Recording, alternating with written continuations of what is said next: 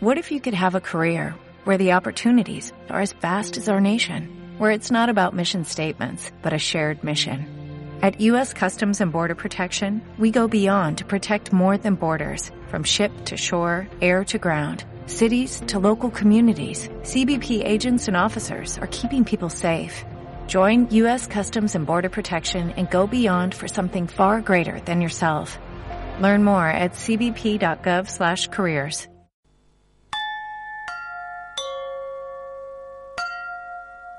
Desde la ciudad de La Unión, capital de la provincia del Ranco, transmite CD82 Radio Concordia. La ilustre Municipalidad de La Unión, el Departamento de Salud Municipal y el CESFAM Dr. Alfredo Gansman presentan La Unión Salud, un programa de información a la ciudadanía sobre el funcionamiento del CESFAM y los programas de salud que se desarrollan en él. La Unión Salud. Conducen Verónica Loncomilla y Cristian Ruiz. Bienvenidos. Muy buenos días a todos y todas quienes nos están escuchando en nuestra nueva edición de La Unión Salud. Mari Mari Compuche, Alcutebluca Tufachidugun, La Unión Salud, Ramtunguruca, Cefam, La Unión. La Unión Salud, recordamos el programa radial informativo de Cefam Dr. Alfredo Gansman de La Unión, dirigido a la ciudadanía con la finalidad de promover la salud y socializar conocimientos sobre la prevención de enfermedades y las prácticas orientadas a la sana convivencia. Los objetivos principales de este programa, informar a la comunidad en general de manera dinámica sobre el funcionamiento del CEFAM y los programas que se desarrollan en él, desarrollar además temáticas que aborden de manera directa la prevención de enfermedades y la promoción de la salud y promover las diferentes campañas sanitarias del Ministerio de Salud. Y recordamos como siempre todos los jueves 11.30 de la mañana en diferentes emisiones que vamos a mencionar, 90.1 FM, Radio Universidad Austral de Chile de Valdivia, en la CD 82 Radio Concordia de la Unión, que es la señal online de radio comunitaria yoyelwenplay.yoyelweradio.cl, Juanito Guzmán en los controles Radio Concordia de la Unión, Javier Opaso en los controles de Radio UH y Álvaro Andrer en radio comunitaria Yo Yelwe. El programa de hoy es una edición especial donde revisaremos algunas de las intervenciones que realizaron invitados e invitadas al programa de la Unión Salud. Recordemos que el doctor Felipe Ibáñez del CEFAM nos ilustró respecto a la enfermedad de Hansen, o más conocida como lepra, enfermedad infecciosa y crónica causada por una bacteria que se caracteriza por lesiones y heridas en la piel, las mucosas y el sistema periférico. En relación a ello, el doctor Ibáñez añade lo siguiente. Respecto al el tema sobre la lepra, los temores y las dudas que existen en este momento en la población en general, quisiéramos conversar o hablar en este momento.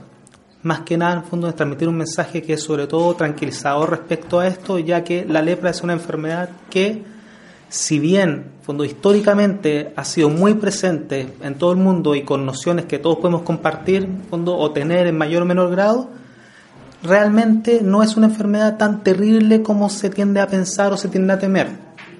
La lepra es una enfermedad que actualmente es conocida, que tiene tratamiento y que se puede curar completamente si se sigue ese tratamiento al pie de la letra. Es causada por una infección por una bacteria, muy parecido a lo que es la tuberculosis, por ejemplo. Y si bien el tratamiento es prolongado, con el tratamiento las personas pueden vivir una vida completamente normal sin ninguna secuela, trabajar, estudiar, convivir con el resto de la gente sin ningún problema. Esta idea de que las personas con lepra tienen que estar aisladas del resto de la gente es de épocas muy antiguas donde ni siquiera existían los antibióticos, donde no había tratamiento para esto. Con la tecnología y con los recursos que tenemos actualmente, eso ya no es así. Las secuelas que uno tiene que tener, que la gente tenía con la lepra, justamente se derivan de eso, de no existir un tratamiento con el tratamiento indicado las personas no quedan con ninguna secuela, en lo más mínimo. Tampoco es una enfermedad que se quede toda la vida en el cuerpo, la enfermedad se elimina completamente. El contagio no es tan inmediato como se puede temer o se puede pensar. Para que una persona se contagie de otra que tiene lepra, tiene que existir un contacto prolongado en el tiempo.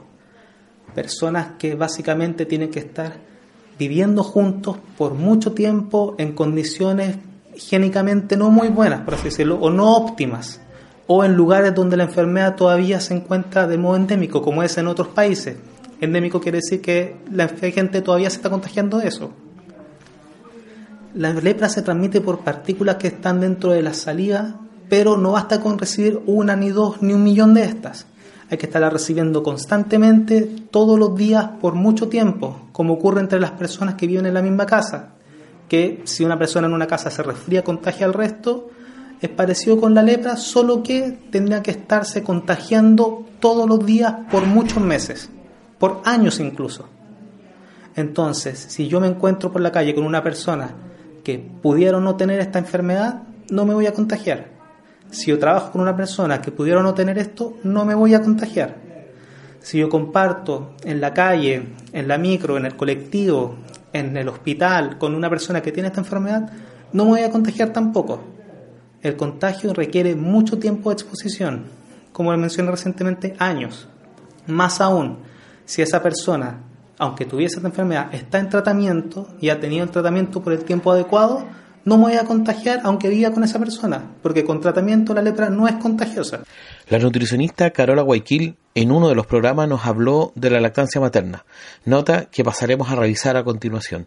Y escucharemos además una cápsula relacionada con el programa de apoyo al recién nacido, quién tiene derecho a ello y qué contempla. Bueno, la lactancia materna es el acto en donde la madre alimenta a su niño, eh, todo esto para el desarrollo físico, emocional, sirve también principalmente para el apego que existe entre la madre y el niño. Hoy en día la Organización Mundial de la Salud recomienda idealmente la lactancia hasta los dos años, lactancia materna exclusiva hasta el sexto mes de vida solamente leche materna. Acá nosotros tenemos las clínicas de lactancia esa clínica de lactancia funciona todos los días, son dos cupos diarios, las atenciones principalmente son realizadas por nutricionistas, principalmente son derivaciones de médico, matrona, enfermera, pero también existe la posibilidad de que cualquier mamá que tuviera algún problema con respecto a lo que es lactancia, esos cupos están libres y no necesariamente tiene que ser con derivación. Eh, la hora se solicita en la entrega de leche. Estás escuchando La Unión Salud. El PARN, o Programa de Apoyo al Recién Nacido, es uno de los principales componentes de Chile Crece Contigo y su objetivo es complementar el sistema de protección integral a la primera infancia, garantizando trayectorias de vida más equitativas e igualando las oportunidades de desarrollo de los niños y niñas que hayan sido atendidas en su parto en un establecimiento perteneciente a la red asistencial de los servicios de salud del país.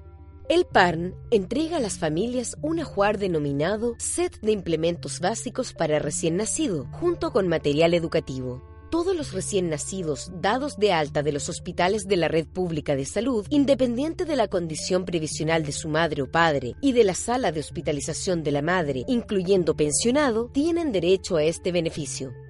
Si se trata de un nacimiento múltiple, corresponde un ajuar completo para cada niño o niña. El ajuar incluye una alfombra de goma eva, muy útil para la estimulación psicomotora de la guagua. Además, se entrega un portabebé tipo Meitai que permite a través de la cercanía y contacto físico entre la guagua y sus cuidadores potenciar su desarrollo neurobiológico y la estimulación de todos sus sentidos. El programa de apoyo al recién nacido incluye además una cuna corral que permite en un primer momento que la guagua duerma junto a sus padres y luego a medida que crece transformarla en un corral para que él o la bebé pueda jugar de manera segura.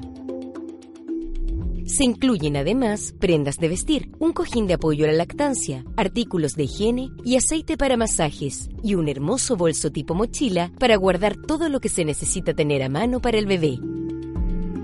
Si necesitas más información, consulta en tu centro de salud. También puedes recibir orientación llamando a Fono Infancia o ingresando a www.crececontigo.cl. Otra de las invitadas al programa fue la docente Pilar Rodríguez, directora pedagógica de Fundación Menoco. Nos acompañó hablándonos a modo general de las escuelas de invierno mapuche para niños y niñas de origen huilliche del territorio de la Unión, actividad realizada por el Programa de Promoción de la Salud y el Programa de Salud y Pueblos Indígenas del CEFAM. Recordemos que este año se realizó la sexta versión de esta importante actividad, la que se ha realizado en diferentes sectores rurales y también dentro de la comuna de la Unión. Eh, bueno, las escuelas de invierno mapuche son instancias de participación, socialización y estrategias de prácticas educativas saludables, como primera cosa. eh, que tienen pertinencia cultural e igualdad de género, conducentes a la internación de elementos socioculturales, eh, la, rehabilitación de eh, tradiciones y costumbres propias de comunidades mapuche huilliche de acá del territorio. Esas, las actividades se desarrollan en los días de escuela, con los niños, con profesores sí. y docentes. Principalmente, ¿qué se promueven en, esta, en estas actividades? Bueno, como lo decía anteriormente, eh, promueven eh, los estilos de vida, de vida saludable, eh, desarrollan estrategias y metodologías pertinentes para fortalecer el proceso de enseñanza-aprendizaje de los y las asistentes a esta escuela, que son adolescentes, niños, y considerando que la escuela de invierno tiene la finalidad de eh, de internalizar conceptos propios de la cultura mapuche huilliche en los niños y las niñas eh, asistentes a, esta escuela. Eh, también la metodología de trabajo e intervención se realiza de manera pertinente culturalmente. o sea, no es ir a clase como a clase normal. No, son talleres. Sí, y el desarrollo también metodológico de que se imparten eh, también se utilizan conceptos propios de la cultura mapuche. Eh, en sus aspectos ancestrales y tradicionales, por ejemplo, eh, tenemos Yeyipún, Pentuguntún, Nutram, Tragún, Guiatún. Perfecto. Yeyipún todos los días en la mañana, tempranito. Claro como es pertinente, no obedece a la misma lógica de, ir a la escuela normal o al liceo. O sea, el Chagún y el Nutram es en un círculo donde son todos eh, iguales. son conversaciones, eh, son eh, compartir experiencias también. se aprende unos de otros, no solamente los, no solamente los encargados de los de cada grupo son, son, los que enseñan, sino que uno también se enriquece del, del aprendizaje de los niños también. También en esta versión de la escuela, que ¿quiénes pueden participar? Adolescentes, hombres y mujeres de, establecimientos educacionales de la comuna, ya sean urbanos o rurales, eh, de las edades entre 12 y 17 años. Y es importante destacar que eh, tiene que estar con ser con autorización de los padres, madres o tutores porque Chile construye oportunidades para que las personas accedan a la vida sana, con equidad. Súmate al sistema Elige Vivir Sano y sigue estos simples consejos. Comer cinco porciones de fruta o verdura al día te entrega energías para hacer de la jornada una oportunidad para mejorar tu vida. Hacer 30 minutos de una actividad física vigorosa, como caminar, correr, o mejor aún, practicar un deporte en forma habitual, te convierte en un crack para tu salud. Porque la actividad física, la alimentación sana es mejor vivir te lo recuerda. Sereni de Salud, Región de los Ríos. Otro tema importante que se trató en el programa fue lo que tiene relación al programa de atención domiciliaria a personas con dependencia severa o postrados y el programa de cuidados paliativos, los inicios del programa, su funcionamiento y cómo se accede a él. Para ello estuvo con nosotros el enfermero Luis Vera, encargado de estos dos programas, quien nos señala lo que pasamos a revisar a continuación estoy a cargo del programa de atención domiciliaria a personas con dependencia severa. ¿Ya? Y a su vez también hago todo lo que es el seguimiento o los procedimientos a las personas también que están incluidas en el programa de cuidados paliativos y alivio del dolor, ¿ya? que está netamente encabezado a las personas que están con un cáncer terminal prácticamente por decirlo y que se le están dando sus atenciones ya de su último momento en su domicilio y todo va a ser obviamente depende de la necesidad que estas personas vayan requiriendo. El programa, un lenguaje más coloquial que de dependencia se ve a los postrados principalmente. exacto. Sí. Cuéntanos cómo, cómo funciona el programa. Ya, el programa en, teoría empieza, digamos, a, principios de, digamos, en el 2006, estamos hablando años, muchos años atrás, 11 años atrás aproximado, en el cual eh, se empieza a nivel nacional a conocer todo el tema de que hay eh, pacientes que ya no pueden acceder a los al CEFAM, a los consultorios en ese momento, a recibir sus atenciones, entonces empezó a quedar mucha gente en sus casas enferma. En el 2006 aproximadamente se empezó a hacer un estudio de toda esta gente, ¿ya? cosa que en un periodo de años se empezó a implementar todo lo que es la atención domiciliaria. ¿ya? Si bien este es un programa que está a nivel nacional, ya que cada comuna, cada ciudad tiene sus programas de atención domiciliaria. Eh, cada localidad en, esta, en, este, en este momento, en nuestra comuna por lo menos, está en nosotros en cómo saber manejarlo, en cómo saber administrar todas estas visitas para que toda la población que tuviera necesidad en un su domicilio, que no pueda acceder al consultorio, pueda ser atendida. ¿Y eso cómo, cómo ingresan al programa? ¿Cómo se pesquisan? Ya, lo ideal de esto por lo menos es que obviamente estas personas no pueden ir por sus propios medios, ¿cierto?, para poder atenderse. Entonces, idealmente, nosotros tratamos de que por intermedio de un familiar, ya sea una persona directamente con la que viven, o si alguien conoce de una persona que está viviendo una situación eh, que no puede moverse de su casa, que está enferma, un vecino, un amigo, o el amigo del amigo puede ser también, ya, se acerca a nuestros spam ya se acerca al consultorio y puede hacer una solicitud de visita. Esta persona puede consultar en la OIRS, en el SOME, ¿ya? ir directamente al sector al cual corresponde por lo menos, o al asistente social, por ejemplo, ¿ya? en donde ellos van a ser canalizados por lo menos o van a ser direccionados eh, donde la enfermera del sector que les corresponda. ¿ya? Por ejemplo, si esta persona vive en el, en el sector El Maitén, esta persona puede ir al sector 2 a hacer las consultas por lo menos para cómo poder inscribir a esta persona para que se le pueda brindar sus atenciones. ¿ya? Eh, una vez que nosotros ya tenemos como, como sector identificada a esta persona que está en, su domicilio y que requiere la atención, eh, se identifica más o menos cuál es la gravedad o cuál es el motivo de consulta. En el caso que sea el motivo de consulta por algún tipo de enfermedad que esté presentando o que esté con una escara o que esté con un problema respiratorio, un resfrío bien grave por lo menos, ya se programan las visitas dentro de las 72 horas posibles. ¿Ya? 48 72 horas. Es rápido la intervención. Idealmente sí, porque cada sector está eh, organizado para que salgas dos veces a la semana a hacer visitas domiciliarias. ¿ya?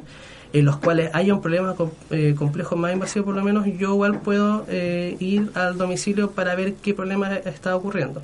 ¿ya? Y a su vez solamente si es para ir a, dar aviso de que hay una persona que está en situación de postrada, por ejemplo, en el domicilio, se programa dentro de la semana para ir a hacerle una visita para ver, hacerle una evaluación a esta persona. ¿ya? La evaluación en teoría consta de un instrumento que nosotros eh, utilizamos que es el índice de Bartel. ¿ya? Es un instrumento que está validado por el, eh, por el Ministerio de Salud ¿ya? para determinar cuál es el grado de dependencia que va a tener esta persona.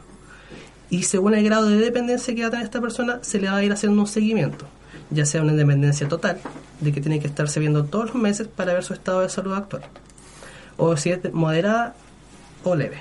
Eso se lo va a ir terminando la evaluación. ¿La dependencia solamente física o también que sean...? No, la dependencia puede ser de física o puede ser mental. ¿Ya?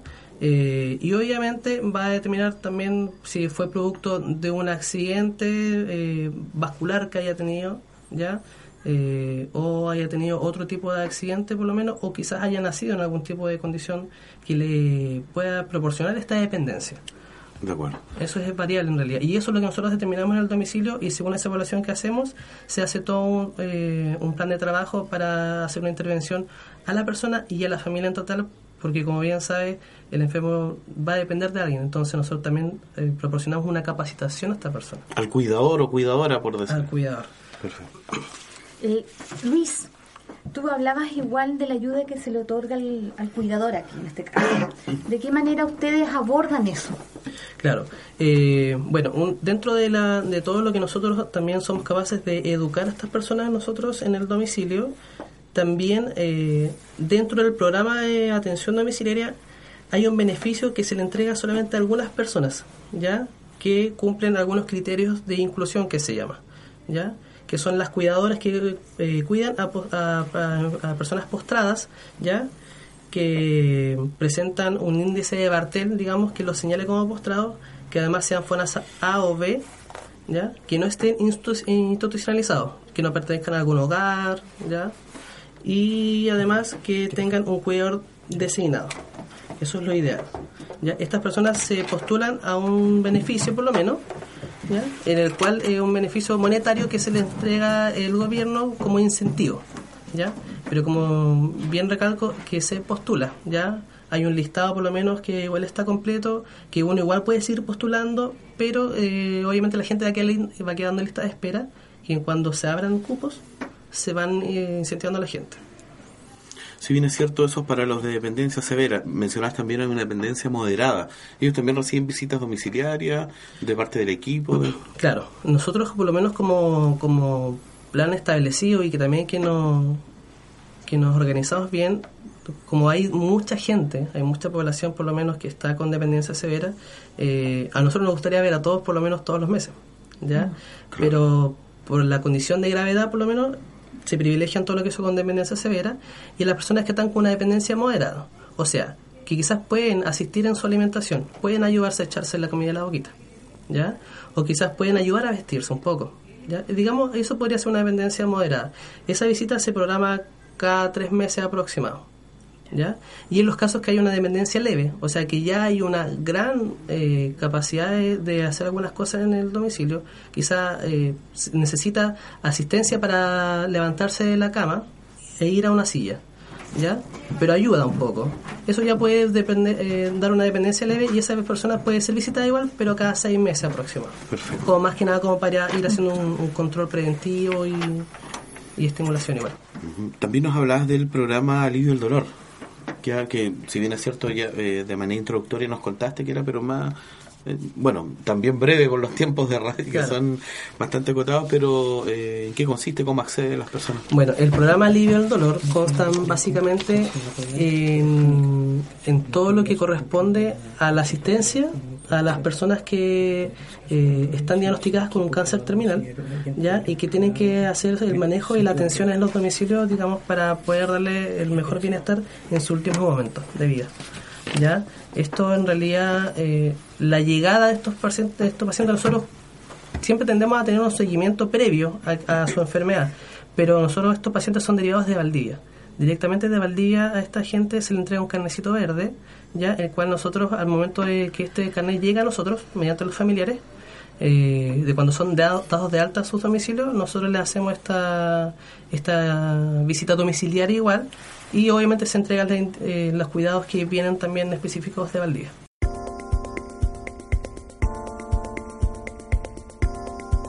El 1 de octubre de 2012 entró en vigencia la ley número 20.584 que regula los derechos y deberes que tienen las personas en relación a su atención en salud, conocida como Ley de Derechos y Deberes de los Pacientes. Esta normativa permite que las personas exijan sus derechos y también crea una relación más equilibrada entre el paciente y el médico o entre el usuario y el prestador de salud del ámbito público o privado, tales como centros asistenciales, hospitales y clínicas. ¿Cuáles son los derechos? Derecho a tener información oportuna y comprensible de su estado de salud, de su enfermedad, de los resultados de sus exámenes o de los trámites que debe realizar para acceder a una atención de salud y de las alternativas de tratamiento para su patología y los riesgos que puede enfrentar.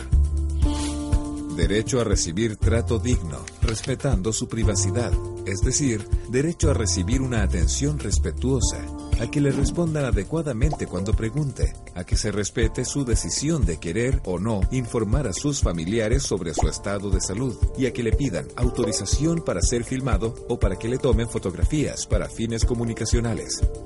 Derecho a ser llamado por su nombre y ser atendido con amabilidad. Derecho a recibir una atención de salud de calidad y segura, según protocolos establecidos al interior de los centros de salud. El paciente tiene derecho a que se efectúen las pausas de seguridad en las intervenciones quirúrgicas y que se prevengan caídas durante la atención, entre otros derecho a ser informado de los costos de su atención de salud, que incluya los precios de las prestaciones que recibió, además de los insumos, medicamentos, honorarios médicos, exámenes, derechos de pabellón y costo de días en cama. Esta información debe ser informada antes del pago. Derecho a que su información médica no se entregue a personas no relacionadas con su atención derecho a aceptar o rechazar cualquier tratamiento y pedir el alta voluntaria, tanto en el caso que la persona esté sana o en una condición terminal. Sin embargo, en ninguna situación el rechazo podrá tener como objetivo la aceleración artificial de la muerte o un suicidio asistido.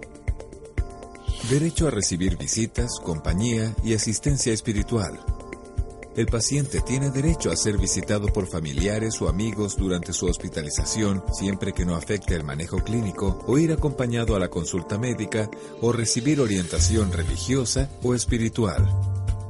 Derecho a consultar o reclamar respecto de la eventual vulneración de sus derechos.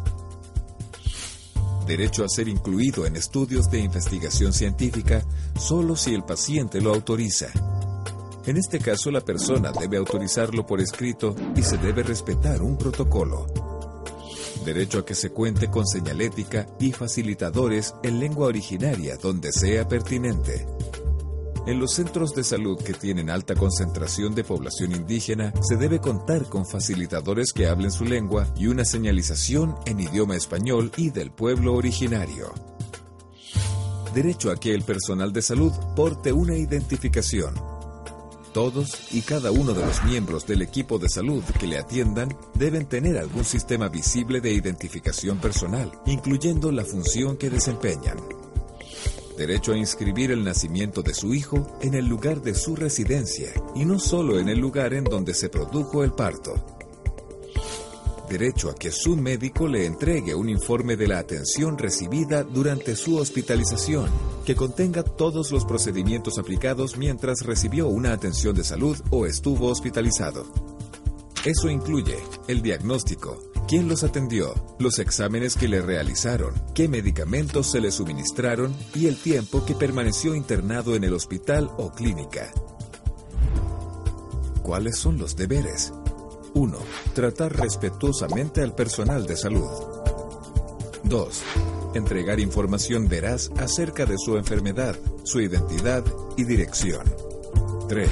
Conocer y cumplir el reglamento interno del hospital, clínica o centro de salud. 4. Cuidar las instalaciones y el equipamiento del recinto. 5. Informarse acerca de los horarios de atención y formas de pago.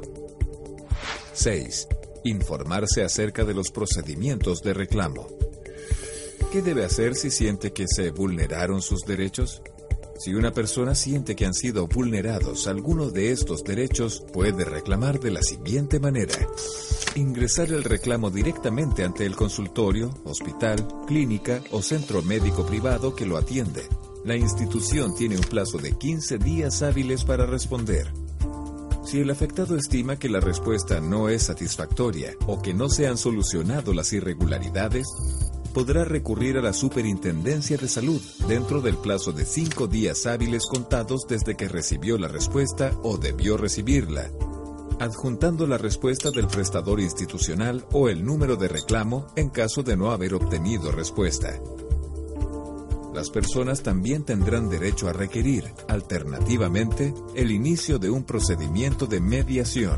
Si se trata de un prestador público, la mediación se realiza ante el Consejo de Defensa del Estado y si el prestador es privado, ante la Superintendencia de Salud. Si la persona opta por reclamar, entonces el reclamo ingresa a la Superintendencia de Salud y se inicia una investigación para evaluar si hubo o no irregularidades. En caso de detectar incumplimientos, ya sea por reclamo del afectado o por fiscalización, se instruye la solución del problema y se sugiere que se tomen las medidas correctivas. La irregularidad debe ser resuelta dentro de un plazo no superior a los dos meses, tiempo durante el cual el centro de salud deberá informar a la superintendencia la solución. Transcurrido ese plazo, la Superintendencia de Salud podrá iniciar una fiscalización para comprobar la mejora o la persistencia de la falta. En el caso de que las irregularidades se mantengan al momento de la fiscalización, se ordenará al prestador dejar constancia del incumplimiento en un lugar visible para conocimiento público. Acabamos de escuchar un extracto de lo que es la ley 20.584 que regula los derechos y deberes que tienen las personas en relación con las acciones vinculadas a su atención en salud. Más conocida esta ley como la ley de derechos y deberes de los pacientes. Esta ley viene a fortalecer el eje principal de la salud pública en nuestro país, los usuarios. Agradecemos su sintonía en este programa, un programa especial de la Unión Salud. Nos encontramos el próximo jueves a las 11.30 hora en esta misma emisora. Peucayal, nos vemos. Hasta pronto. Aquí finaliza la Unión Salud un programa de información a la ciudadanía financiado por el Programa de Promoción de Salud del CESFAM Dr. Alfredo Gantz Les esperamos el próximo jueves de 11.30 a 12 horas por Radio Concordia de la Unión y nos pueden escuchar también en el 91.3 FM Radio Universidad Austral de Valdivia y nuestro podcast en yoyelgueradio.cl. Gracias por escucharnos. Hasta pronto. Every day we rise, challenging ourselves to work for what we believe in. At U.S. Border Patrol, protecting our borders is more than a job, it's a calling. Agents answer the call, working together to keep our country and communities safe.